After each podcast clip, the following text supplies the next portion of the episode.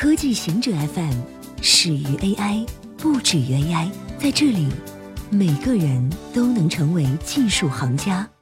欢迎收听科技行者固定点，我们为您甄选更快、更即刻的全球科技情报。手游《王者荣耀》接入公开数据平台。官媒报道称，腾讯旗下的热门手游《王者荣耀》将接入公安数据平台。加强实名制检查，在王者荣耀的最新更新中，腾讯通过接入公安权威数据平台进行校验，判断相关账号的实名信息是否为未成年人，进而决定是否将此账号纳入到健康系统的防沉迷体系中。腾讯的防沉迷系统规定，十二周岁以下（含十二周岁）未成年人每天在王者荣耀中限玩一小时，同时每日二十一点。至次日八点之间禁玩，十二周岁以上未成年人每天限玩两小时，超出时间后被强制下线，当天不能再玩。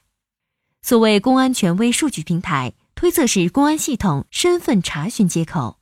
贝宁成为最新一个对使用互联网征税的非洲国家。贝宁政府在八月底通过法令，对使用互联网和社交媒体应用的公民收税。其中，访问 Facebook、WhatsApp 和 Twitter 等服务消耗的流量，每兆币需支付五非洲法郎的税；台对短信和电话额外收取百分之五的费用。这项法令遭到了公民的抗议。Internet Sans Frontiers 的执行董事认为，这不仅增加了贫困消费者的负担，并扩大数字鸿沟，而且对国家新兴的数字经济也将是灾难性的。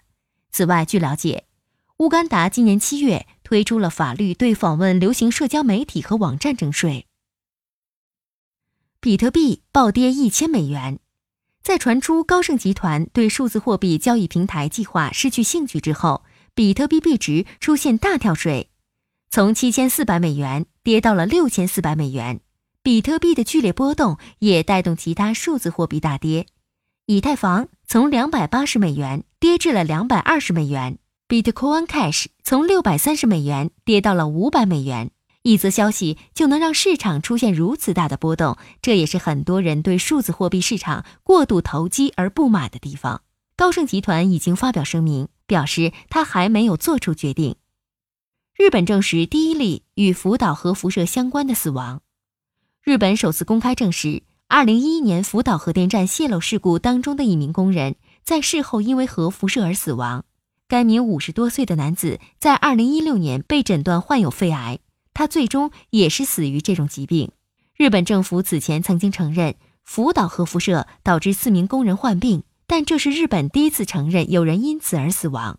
这名死亡的工人从一九八零年代开始就在核电站工作，在福岛核设施崩塌后，他负责测量福岛一号站的辐射状况，负责管理医疗和劳动福利的日本厚生劳动省表示。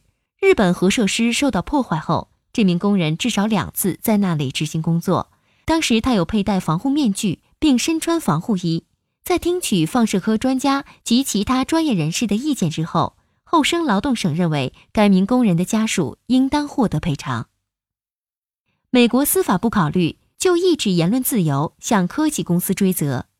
近期，美国司法部长塞申斯表示，他将与各州总检察长举行会议。讨论各界对社交媒体平台是否可能正在损害竞争，并有意抑制思想自由交流的日益增长的担忧。